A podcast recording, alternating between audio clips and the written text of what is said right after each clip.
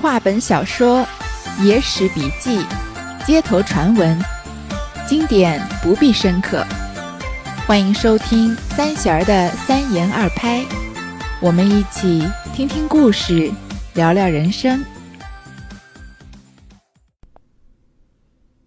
继续来说沈小霞相会出师表的故事。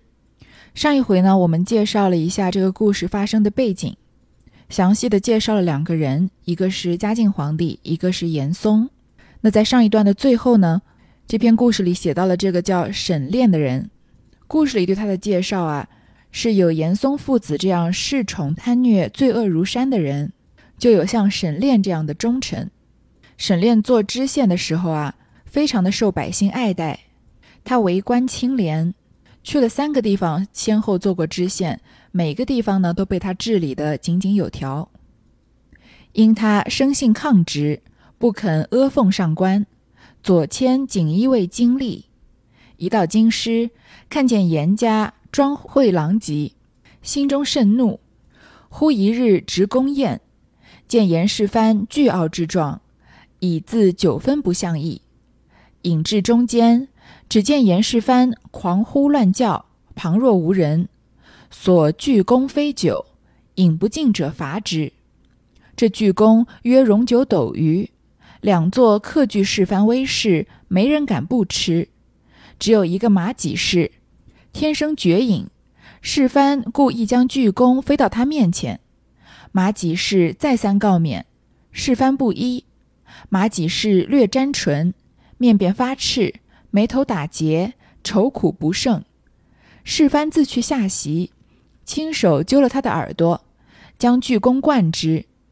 那几士出于无奈，闷着气，一连几口吸尽。不吃也罢，才吃下时，觉得天在下，地在上，墙壁都团团转动，头重脚轻，站立不住。世蕃拍手，呵呵大笑。沈炼一肚子不平之气，忽然宣袖而起，抢那只巨弓在手，斟得满满的，走到世蕃面前说道：“马司建成老先生赐酒，已沾醉不能为礼，下官代他酬老先生一杯。”世蕃愕然，方欲举手推辞，只见沈炼声色俱厉道：“此杯别人吃的，你也吃的，别人怕着你。”我沈炼不怕你，也揪了严世蕃的耳朵灌去。世蕃一饮而尽。沈炼置杯于案，一般拍手，呵呵大笑，唬得众官员面如土色，一个个低着头，不敢啧声。世蕃假罪，先辞去了。沈炼也不送，坐在椅上，叹道：“汉贼不两立，汉贼不两立。”一连念了七八句，这句书也是出师表上的说话。他把严家比着曹操父子，众人只怕世蕃听见，倒替他捏两把汗。沈炼全部为意，又取酒连饮几杯，尽醉方散。这个酒桌上劝酒的故事啊，让人听起来痛快之余，又真的捏一把汗。因为这个叫沈炼的人呢，性格非常的刚正不阿。所以，即使工作能力强啊，不肯奉承他的上司。那上一段我们介绍过了吗？这是一个什么时代啊？万般皆下品，只有奉承高的时代。所以，只有工作能力不愿意奉承其他的官员，仕途也是非常坎坷的。这个沈炼啊，就因为不肯奉承上官，所以左迁锦衣卫经历。左迁锦衣卫经历这七个字三个词，每个词都要稍微解释一下。首先说左迁，左迁呢其实就是降职的意思。从汉朝开始呢，就尊右见左，所以右迁啊就是升职，左迁就是降职。不知道大家还记不记得李白有一首诗，有两句著名的诗句啊：“我寄愁心与明月，随风直到夜郎西。”这首诗就是。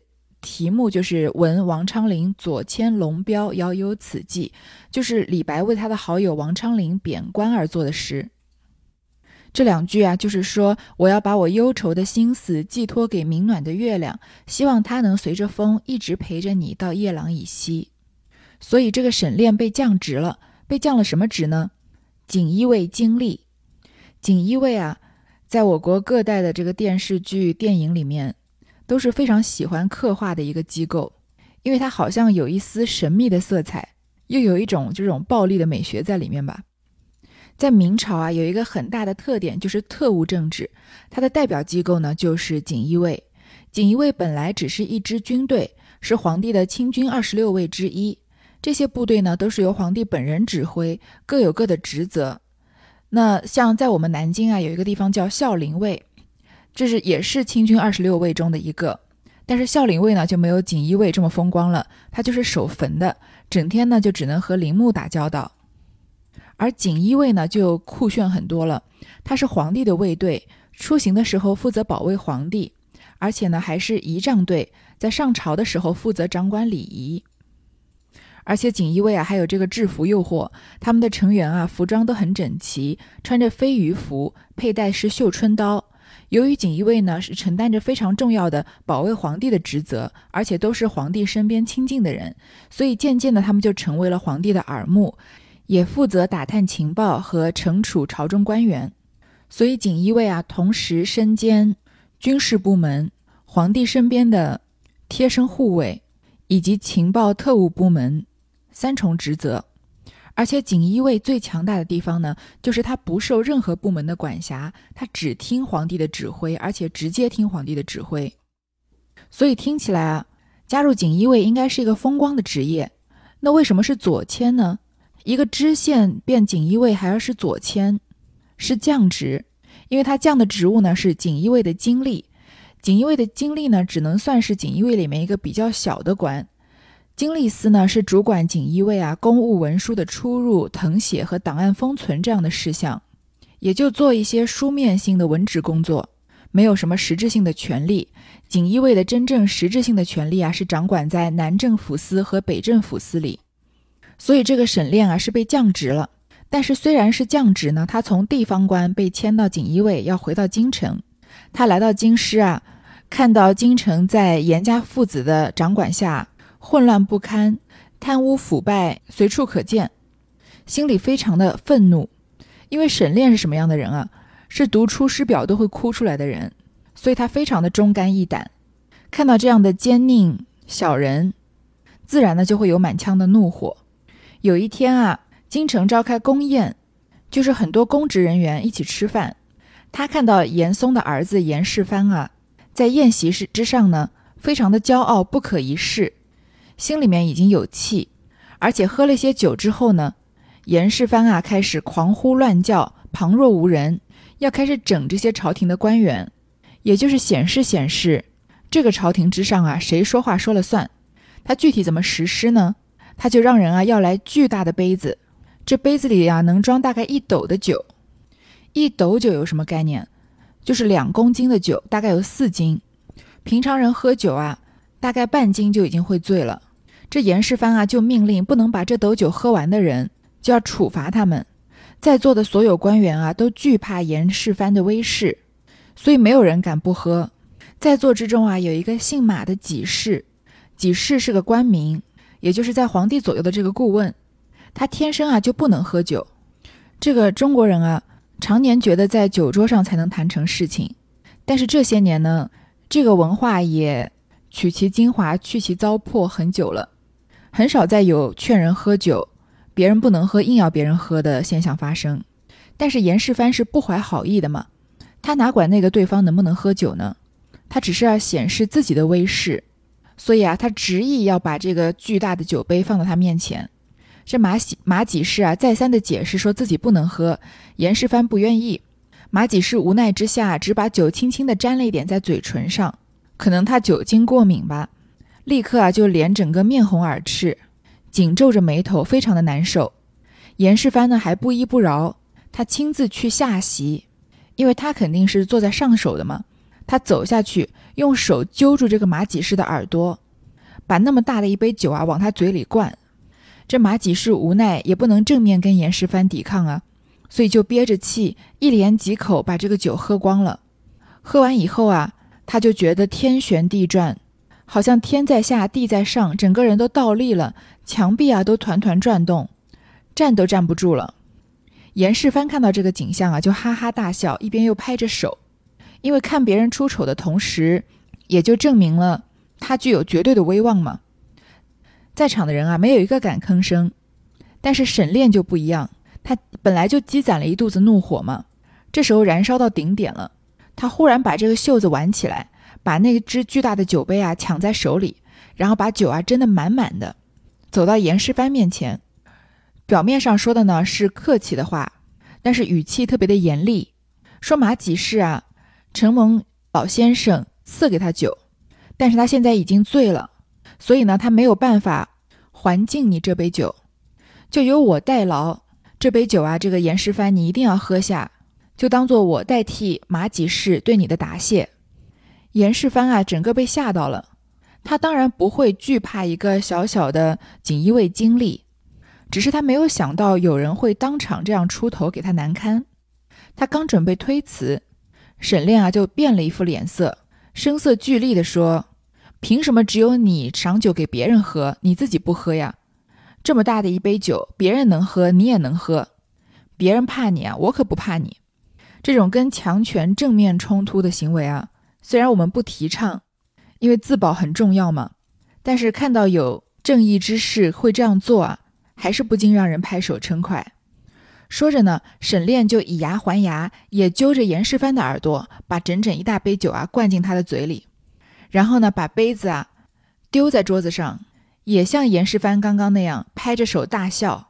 但是刚刚严世蕃拍手大笑的时候，众官员啊可能为了奉承他，要巴结着也一起笑。这会儿严世蕃被灌酒，下面的官员啊可不敢笑。一个个都吓得面如土色，低着头，一声也不敢吭。严世蕃呢也非常尴尬，就借着醉酒啊先走了。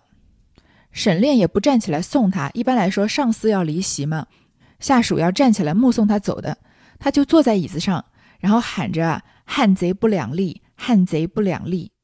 这句话也是出自《出师表》里面的。汉呢是三国的楚汉，贼呢蜀汉。贼呢，就是三国的曹魏、蜀汉和曹魏啊，不能同时并存，因为曹魏是窃取汉室江山之贼，所以比喻啊势不两立、不共戴天、有我无你的意思。这里沈炼就把严世蕃比作曹营的曹贼，那把一个朝廷命官比作窃取皇室江山的贼人，这话被普通的朝廷命官听见，也许顶多就是在皇上面前参沈炼一本。但是得罪了严世蕃，也就是直接得罪了权力的中心严嵩嘛，那他的小命就不保了呀。众人都怕严世蕃听见，就替沈炼捏了两把冷汗。这里也能感觉得到啊，大多数人是支持沈炼这番作为的，只是怕他有生命危险，而且要保全自己和家人，不敢真的在明面上支持他。但是沈炼呢不以为意，又拿了酒啊，连喝了好几杯。尽兴才散，所以这沈炼啊，真的是一个刚正不阿的人，但同时呢，做事情也有一些冲动，缺乏思虑。虽然我们要为他的一身正气鼓掌喝彩，但是想一想啊，作为他的家人，也很可能时时刻刻啊都要提心吊胆，担心自己遭受无妄之灾。因为沈炼的一番出自正义的举动啊，有可能全家都要遭殃。睡到五更醒来，想到严世蕃这厮被我使气逼他饮酒，他必然记恨来暗算我。一不做二不休，有心只是一怪，不如先下手为强。我想严嵩父子之恶，神人怨怒，只因朝廷宠幸甚故。我官卑职小，言而无益，欲待去个机会，方才下手。如今等不及了。只当做张子房在博博浪沙中锤击秦始皇，虽然击他不中，也好与众人做个榜样。就枕头上思想书稿，想到天明有了，起来焚香灌手，写就表彰。表上备说严嵩父子招权纳贿，穷凶极恶，欺君误国十大罪，起诛之以谢天下。圣旨下道：沈炼傍善大臣，沽名钓誉，着锦衣卫重打一百，发去口外为民。严世蕃差人吩咐锦衣卫官教，定要将沈炼打死。喜得堂上官是个有主意的人，那人姓陆，名炳，平时极敬重沈公的节气，况且又是属官，相处得好的，因此反家周全，好生打出个打个出头棍儿，不甚厉害。户部驻籍保安州为名。沈炼带着棒疮，即日收拾收拾行李，带领妻子，雇着一辆车。出了国门，往保安进发。这沈炼啊，回到家中，睡到五更，醒过来，想说啊，我今天这么逼着严世蕃在大庭广众之下灌他酒，他一定不会放过我的，不然就一不做二不休，先下先下手为强，在皇上面前啊，狠狠地参他一本，希望能趁着这个机会啊，就除掉这个大奸臣、大祸害。沈炼的想法还是有一些天真了。他想啊，严嵩父子做下这么多天怒人怨的事情，朝廷上想扳倒他们的肯定不止我一个。只是因为啊，他们这么多年来深得恩宠，所以呢，才没有人敢真的揭发他们。虽然我啊现在官职低微，我说话皇帝也不一定会听，所以我本来是想啊找个机会做好万全的准准备，再一举把他们扳倒。但是现在呢，等不及了。就当做啊，张子房在博浪沙中锤击秦始皇。博浪沙呢是个地名，在河南。张子房听着名字好像不熟，乍一听啊，但是他的另外一个名字各位一定知道，就是张良。这子房呢是他的字。张良啊是秦末汉初的杰出的谋臣，也是西汉的开国功臣，和韩信、萧何并称为汉初三杰。张良呢是韩国人，不是我们现在的韩国。首都是首尔的那个韩国，是战国时期的韩国。因为秦国灭了韩国，统一了天下，所以张良在秦统一天下之后呢，就投入了反秦事业。他策划了在这个博浪沙这个地方暗杀秦始皇的活动。这具体就不展开来讲了。沈炼这时候想呢，一不做二不休，我就学那个张良，直接刺杀秦始皇。与其在这儿等死啊，不如我就放手一搏。虽然击他不中，那张良刺杀秦始皇当然是没成功嘛。就说我像张良那样，即使不成功啊，至少也能为后世做个榜样。于是就一直想到天亮，早上起来啊，焚香洗手，写了一篇表彰上书给皇帝，里面啊详细的说严嵩父子是怎么样招权纳贿，是怎么样穷凶极恶，欺君罔上，写了十宗罪，建议皇帝啊把他们处死以谢天下。这中间呢，没有任何的过渡或者什么废话，直接就写了皇帝的批复。皇帝的批复啊，完完全全是站在严嵩父子一边，就说沈炼啊，谤善大臣，你毁谤这个严嵩父子的名誉，你沈炼的目的是什么呢？沽名钓誉，你自己想要在这个朝野之中窜出头来，为了一己私欲啊，诬陷朝廷命官，所以怎么处罚沈炼呢？着锦衣卫重打一百。发去口外为名，这中间皇帝有没有过什么内心的挣扎，或者严嵩的父子有没有在皇帝旁边进谗言？没有怎么说，就只写了皇帝的批复。那打一百板子啊，人的命是要没有的。再加上严世蕃啊，还差人吩咐了锦衣卫的官校，就是专门打人的那个总管，说一定要把沈炼打死。但是好在呢，这个当时的锦衣卫官校啊，是个有主意的人，他叫陆炳。他平时呢就已经很敬重沈炼，一身正气。况且呢，他们同属于锦衣卫嘛，因为沈炼是锦衣卫的经历，他们平常关系还挺好，所以呢，反而保住了沈炼的命，打得不重。说到打板子这个事啊，在明朝那些事儿里面有一个有一段很精彩的详细的解读。虽然明朝那些事儿听起名字来好像是一个非常轻松随意。把历史有一点喜剧化的这样一本书，但是你仔细看它的内容啊，其实它是引用了很多正史里面的内容。我认为，即使是把它当成一本历史书来看啊，也是没有任何问题的。他的语气是细说，但是他的内容啊，非常的尊重史实。我们来说说明朝那些事儿里这一段啊，关于打屁股问题的技术分析报告。因为跟这个故事直接有关系，沈炼呢被判重打一百，这一百棍啊，可以把他直接打死。但是沈炼呢，没有被打死，只是打了个出头棍儿，不是很厉害，伤的都不重。这是为什么呢？在明朝那些事儿里就说了，廷杖这个也就是打屁股，就是沈炼被判的这个惩罚，是明代著名的一个特产吧。就是在大庭广众之下要把他的裤子扒下来，然后呢用棍子直接打他的屁股，几棍子下去啊就会皮开肉绽。而且明朝的廷杖啊用的是大棍子，有碗口粗，并且执行廷杖的人呢在这里也说了，就是锦衣卫。锦衣卫啊平常都经常的锻炼身体，随手一抡啊，这个严重程度可想而知。但是，一直以来啊，意外始终都在发生，一百仗打不死的有。一仗就打死的呢也不少，这是为什么呢？因为打不打这个棍子啊是上级的事情，是看皇帝怎么判。但是怎么打呢？那就是锦衣卫的事了。而锦衣卫呢具有多年的行刑经验，所以啊他掌握了廷杖的精髓。有时候啊可以确保一打就死，有时候也可以确保啊怎么打都打不死。锦衣卫是怎么这样训练的呢？他们呢平常找一块砖头，在上面啊垫一张宣纸。我们小时候练过毛笔字的人都知道，宣纸是一种非常薄的纸，你有时候写毛笔字不注意，一不小心就能把纸写破了。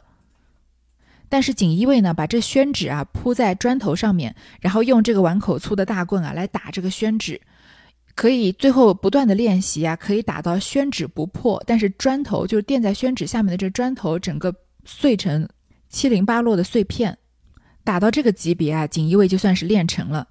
所以呢，如果他们想要不把人给很严重的打伤，就用打宣纸的方法，可以把表面啊打得皮开肉绽。但事实上呢，表面的伤嘛，都是一些软组织损伤，回家涂了药啊，很快就能恢复。但是如果他有心想要把你打死呢，那一棍下去啊，就像宣纸那样，宣纸不坏，就是你的表皮好像看上去没有伤，但是底下的砖头都碎了，你内部全部都是大出血、大出血，因此丧了命啊，也是很正常的事情。所以。严世蕃叮嘱锦衣卫要用第二种打法，就是表面没有伤，但是要把这个沈炼确保把他打死。但是当时的锦衣卫官校呢，采用了第一种打法，所以沈炼啊只是带着一身的棒疮，就是用棍棒打过之后伤口结痂的一身疮疤嘛。收拾行李，带着妻子和全家人啊，雇了车出了国门。因为呢他被贬为庶民了嘛，所以沈炼这一餐啊。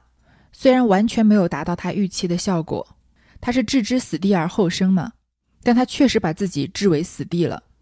皇帝罚他重打一百，贬为庶民。严世蕃呢要求把他打死，但是呢，也正是因为他一身的正气啊，他的同僚就救了他一命，没有真的把他打死。原来沈公夫人徐氏所生四个儿子，长子沈香，本府领善秀才。一向刘家，次子沈衮、沈宝随任读书，幼子沈志年方周岁，嫡亲五口上路，满朝文武惧怕严家，没一个敢来送行。有诗为证：“一纸封章楚庙郎，萧然行礼入霞荒。相知不敢攀安送，恐触权奸惹祸殃。”这个沈炼啊，和他的妻子生了四个儿子。明朝的皇帝起名啊，就是很有讲究的。朱元璋以后，这个开国皇帝朱元璋之后啊，所有的朱家子孙的名字都是以金木水火土为偏旁部首的。五代人啊，完成一个循环，就像我们前面刚刚说过的，这朱允文，这文就是火字旁加上一个文化的人嘛，文化的文。然后朱棣，棣就是木字旁。这嘉靖帝呢，叫朱厚熜。这聪是个生僻字，也是个火字旁。那朱厚熜和朱允文之间啊，就隔了有五代人了。这沈炼的四个儿子呢，名字里面啊也都有同样的部首，就是这个衣服的衣啊，去掉上面的一点一横。这部首叫什么名字我已经不记得了。但是这个香、滚、宝、志都是这个有下面这个部首。他的最小的儿子啊才一岁，他们几个人啊被发配边关。上路的时候啊，满朝文武都因为惧怕严嵩父子的威势，没有一个人敢来给沈炼送行。下面写的这首诗啊，就是讲的当时这个情景，也就是故事发生的始末。一纸封章五庙郎，庙郎就是君王，也就是指朝廷。就说这个沈炼啊，写了一本揭露严嵩父子恶行的本子，呈给天子，但是呢，触动了天子的逆鳞，忤逆了朝堂，所以呢，就被判成萧然行礼入霞荒，出发去口外为名。这口外的口啊，是指长城的关口；口外呢，是指长城以北的地区，包括内蒙啊、河北北部的张家口啊、承德大部分地区，一直到新疆一带的长城以北以北地区。在明朝的时候是非常的荒凉的，相知不敢攀安送，那些认识沈炼的官员啊，都不敢来替沈炼送行，因为啊，恐触权奸惹祸殃。这个权奸当然自然就是指严嵩父子了。怕严嵩父子知道他们给沈炼送行，自己呢也被牵连和波及。总之，这个沈炼呢，出于正义，但是一时冲动做下的事情啊，导致他举家被发配边关，要带着他的四个儿子啊，一起去过非常艰苦的生活。一路上辛苦，自不必说。且喜到了保安州了，那保安州属宣府，是个边远地方，不比内地繁华。异乡风景，举目凄凉。况兼连日阴雨，天昏地黑，倍加惨凄。欲另间民房居住，又无相识指引，不知何处安身是好。正在彷徨之际，只见一人打个小伞前来，看见路旁行礼，又见沈炼一表非俗，立住了脚，相了一回，问道：“官人尊姓？”何处来的？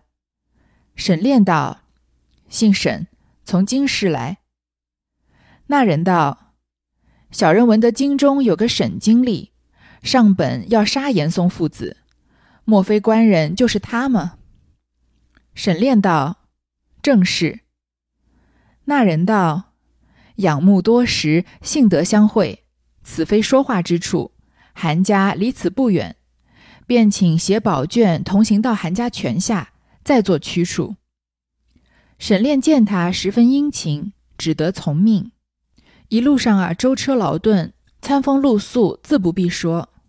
但好在啊，沈炼保住了这条命，全家人啊到了保安州。这保安州呢，就是沈炼被发配的地方。现在呢，在河北省，在明朝的时候啊，算是个边远地区。那沈炼是从京城来的吗？保安州肯定跟京城不能比了，而且啊，异乡风景，举目清，举目凄凉，人烟都很稀少，而且连几天啊都阴雨，天昏地黑，这环境啊感让人感觉非常的凄惨。本来沈炼呢想要租一间民房，把家人安顿下来，但是他们初来乍到，在保安州谁都不认识，上哪去找地方租房子呢？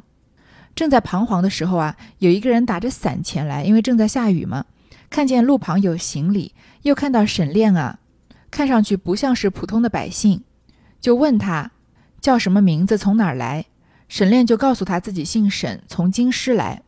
看来沈炼啊，敢于公然对抗严嵩父子的勇气和美名啊，已经传遍了全国各地。